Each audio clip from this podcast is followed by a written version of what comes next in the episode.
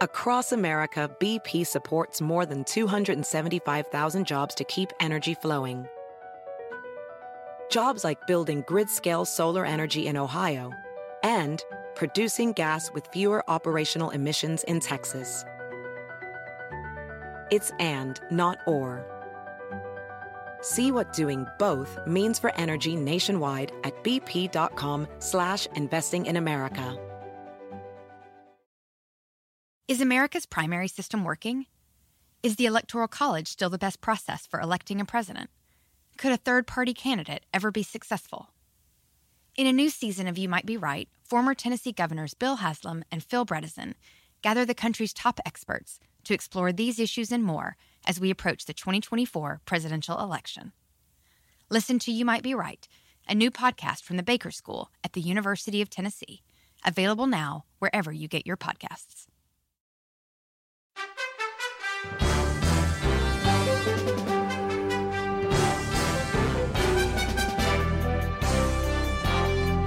Hola, ¿cómo estás? Soy Fernando Espuelas desde Washington. Muy buenas tardes y gracias por acompañarme. Te vengo contando que eh, hoy el presidente Biden anuncia que se han llegado 200 millones de vacunaciones.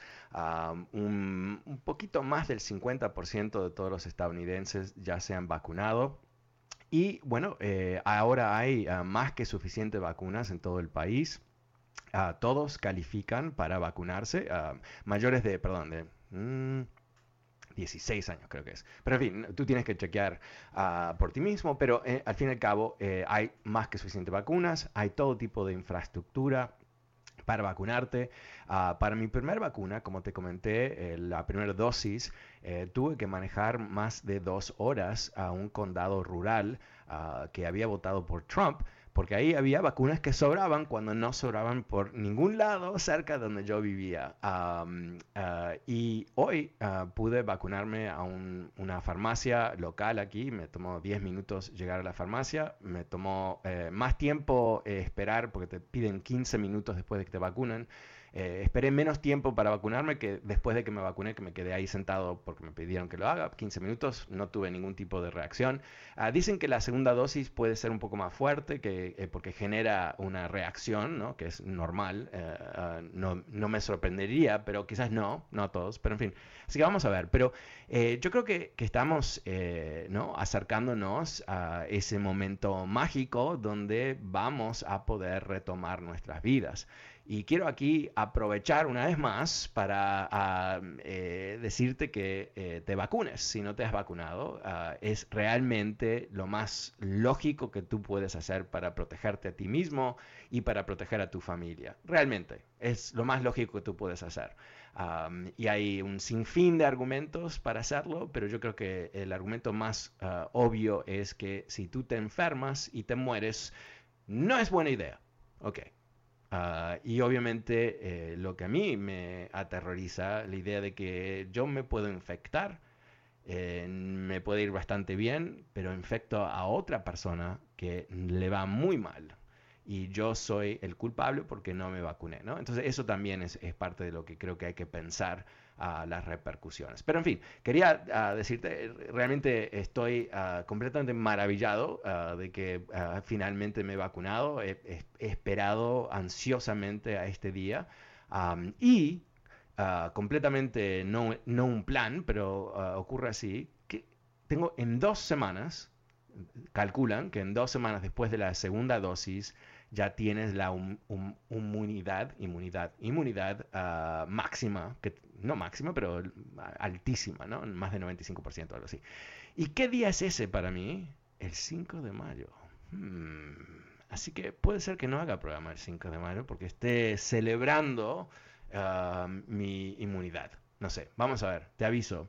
Ah, pero ahora eh, vamos a ir a las líneas. El número es 844-410-1020. Ah, vamos con José, que está llamando desde Santa Paula. Hola, José, ¿cómo te va? José, este, sí, soy José Verdad. Oiga, este, es un honor otra vez hablar con usted. Y he hablado con usted y pues también dice, mire, cuando se está acercando a las 3 de la tarde, me da un gusto, como no se imagina. Ok, gracias de veras, de veras, de veras, de veras, este... Fernando, Fernando, Fernando Espuelas. Mire, viva México porque va a ser 5 de mayo cuando le toca su el segundo el, segundo Mire, este, yo no sé, pero tiene una actitud usted que, que, carga una energía positiva a los seres humanos que también cargan energía positiva, Fernando, okay. serio, se, Yo soy de este tipo de corriente positiva, ¿verdad? Y para mí, para mí, para mí, para mí, para mí personalmente soy una persona que se lo digo sinceramente, honestamente, honradamente, es un es un tipazo, un tipazo que me da desde que lo yo vengo wow. y, y, ya ahorita, ahora no es la, no es la primera ¿Tú, tú eres, tú trabajas en el departamento de marketing de Univision? ¿Por eso me llamas? No, no, no, no, no. Estás enamorado conmigo, pero por favor, me... No, no, tampoco. No, ay, no, me suena un poco, un poco me suena, un poco. Oigan, ni que fuera dama para enamorarme. No, soy honrado, soy honesto, porque mire, lo, lo, vengo yendo hace 20, 20, años, 20 años yo creo más, pero pero últimamente he tenido que hablar con usted por, por comentarios. Okay. okay dime. Este, estaba, estaba oyendo ahora los comentarios de que la policía para y esto. Mira, a mí yo, yo en mi condición de trabajo, yo manejé muchos años, como 35 años viviendo y viniendo lejos. Y a mí yo corría el riesgo de que la policía me paraba muchas veces. Pero me di cuenta de que depende de la actitud del chofer, de que así te trata el policía. Claro. Y a mí muchas veces me dejaron ir. Es más, eh, sinceramente, honestamente, me tomado, oiga, me dejaron ir. Wow. Es más, me, llevaron a mi casa, señor. Mire, desde el pueblo de Santa Paula a Fil, son como 7, 8 millas. Y un día venía yo como a las 11, déjeme platicar esto. Venía yo de Fillmore a mi pueblo, a Santa Paula, y me para la policía a medio camino. Y me, me orillo, ¿verdad? En la cartera, y, me dice, pues, te paré porque vienes waving, y vienes manejando. digo, sí, sí, sí, sí, sí, vengo manejando tomado. Si vienes tomado, sí, vengo tomado. ¿Pero esto es en Estados Unidos? Sí, sí, dice, dice, pero es, es, lo que yo he entendido. No, no es le voy a nomás tengo otras muchas anécdotas que contar. ¿Sabes qué? en este momento me, siento que las autoridades te deben estar buscando, uh, porque obviamente, y el policía también, ¿no? Ya han pasado, ya han pasado. no, bueno, no, eh, obviamente espero que no estás uh, manejando, uh, tomando en este momento. No, no, no, lo estoy escuchando, lo estoy escuchando, estoy Ok. Y me, dice el policía este, Está bien, tomarte una copita de vino mientras escuchas el programa, creo que es muy saludable. Es bueno para la presión. y yo entiendo, ah, no, y si me relaja uno o dos. Pero mire, yo ya tomaba mucho antes, ahora ya le bajé, le bajé de, Qué bueno. sí. Ok, y me dice, este, te vengo siguiendo y vienes, sí, vienes, sí, vienes tomando. ¿Por, qué tomaste? Por, por pendejo. Son. Wow, ok, ok. Ok, José. ¿Sabes qué? Eh, ¿Sabes qué? Eh, yo creo que necesitas llamar a un show en la noche para compartir tus anécdotas. Pero, pero ah, te agradezco, agradezco mucho y, por favor no manejes después de tomar. Vamos con Juan. Hola, Juan. Buenas tardes. ¿Cómo te va? Por pendejo. Oh. Ok, ok. Juan. Juan. Hola Juan. Ok, no, no me escucha Juan. Eh, vamos con Carlos. Hola Carlos, buenas tardes. Bueno, bueno, aquí estoy. Wow, Carlos. Ayúdame. Ah, ¿Aquí estás? Eh, ¿Sí, ¿Sí me oyes? Sí, te escucho. Sí, sí, sí. Ok. sálvame con un buen comentario. Ah, yo no sé si va a ser buen comentario, este Fernando. Mira, lo que yo quiero, por favor, tú que conoces mucha gente, tú que conoces gente importante, nosotros que somos de la calle no podemos hacer nada, ¿ves? Pero mira, oye, ¿qué pasa con esos niños de, de, la frontera, men? Que ya que ya los paren, men. ¿Cómo voy a van a estar mandando, mande, mande chamacos para acá? Y luego, esa reunificación, ¿qué, bueno, ¿qué es la reunificación? ¿Van a traer los papás para acá o qué van a hacer?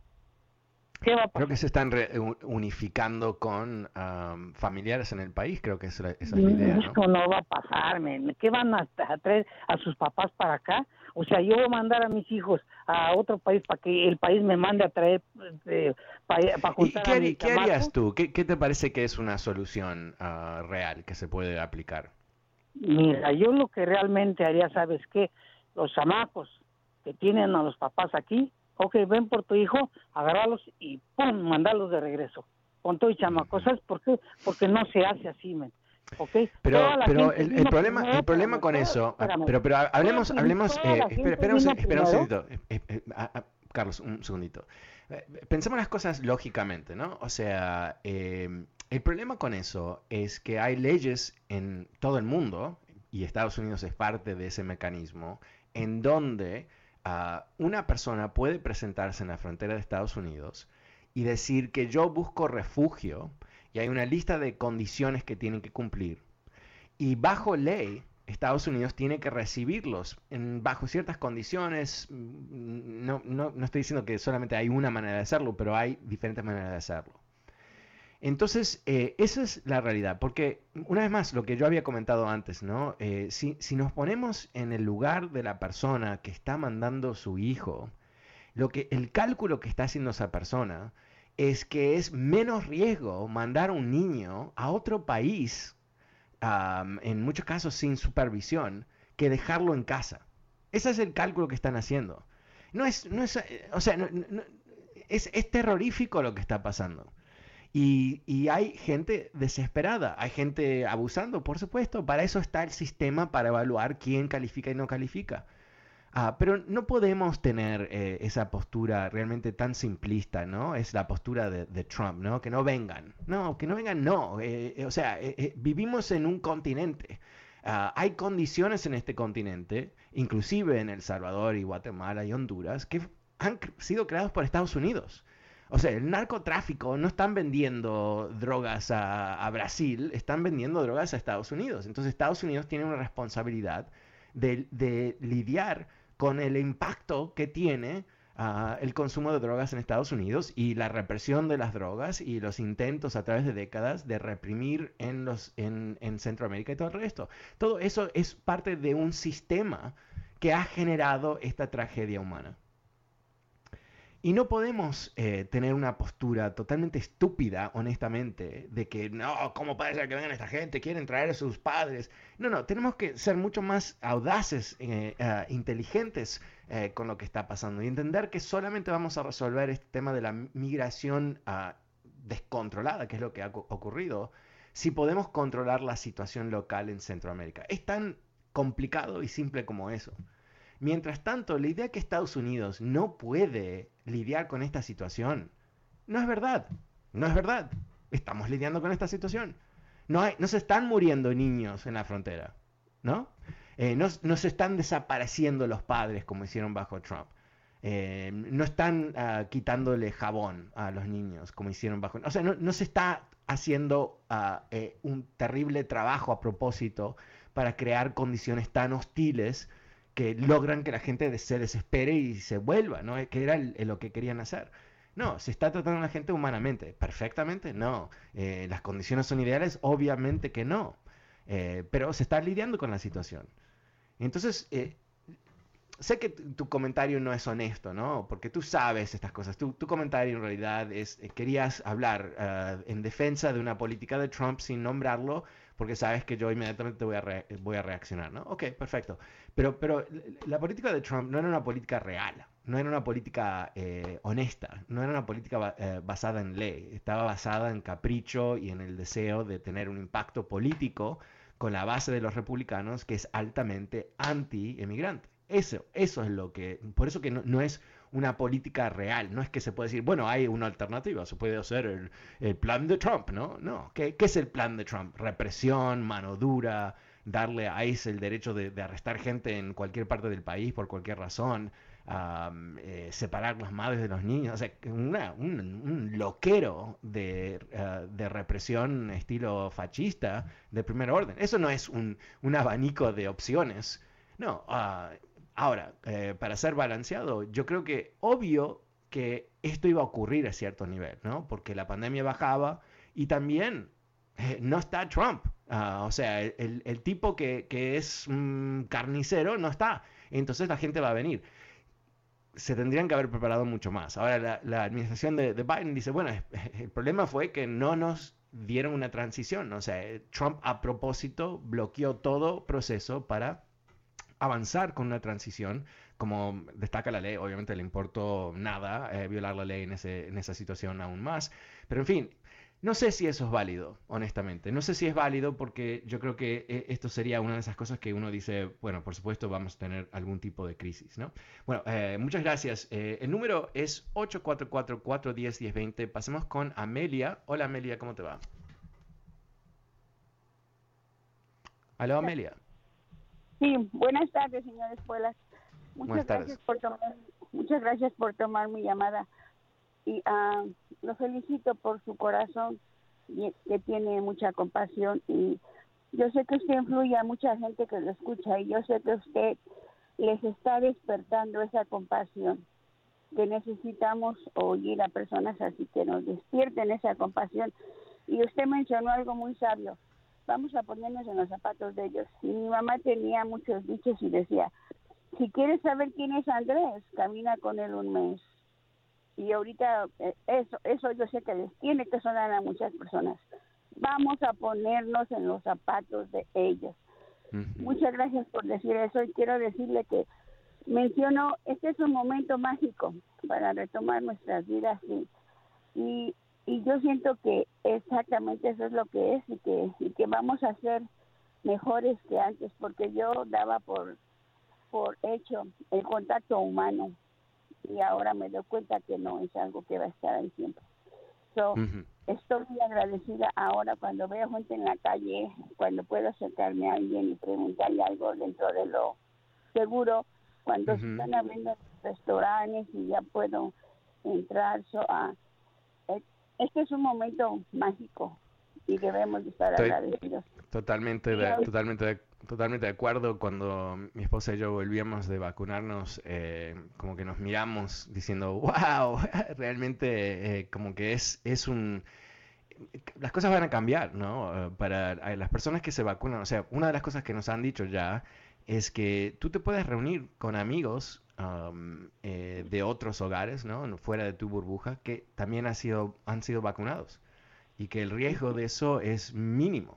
Entonces, eh, poder hacer una cena en tu casa con todos tus amigos que están vacunados, ser invitado a una cena porque saben que te, has vacunado. O sea, todo eso realmente cambia las cosas y nos acerca a una situación mucho más normal. Ahora, ojo, ¿no? Porque uno de los problemas que ya se están viendo es que la gente que no se ha vacunado, en algunos casos, eh, lo hacen, eh, algunos por no han tenido tiempo, no, no tenían ah, la cita o lo que sea, pero hay otras personas, no se sabe todavía el porcentaje real que va a ser, que no están en ese otro mundo donde las vacunas, ¿cómo puede ser? No, me voy a vacunar y todo eso. esa gente que más que nada fueron los que votaron por Trump, eh, son el gran peligro de esta pandemia porque son, son el mecanismo bajo cual el virus puede seguir replicándose en nuestra sociedad, generando mutan, mutaciones, o sea, cambios que pueden inclusive impactar a la gente que se ha vacunado. Así que vamos a ver. Muchísimas gracias, Emilia.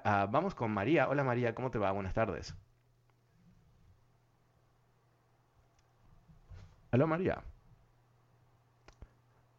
Ok, vamos con Eduardo. Hola, Eduardo, ¿cómo te va? Hola, Eduardo. Fernando, buenas tardes. Buenas tardes. Ya, ¿cómo te va? mira, este, un comentario sobre la señora esta que estaba comentando que había tomado una cerveza y que andaba con su hija. Mira, cuando te para la policía y tú estás bien, no tienes nada que temer. La policía te va a parar y te va a preguntar y tú le vas a contestar bien. Ahora, no pienso que yo creo que la policía no te va a parar por gusto. Tú sabes que es un para ellos no es tan tan tan suavecito estar parando una persona a las una de la mañana a cualquier hora porque no saben cómo van a responder.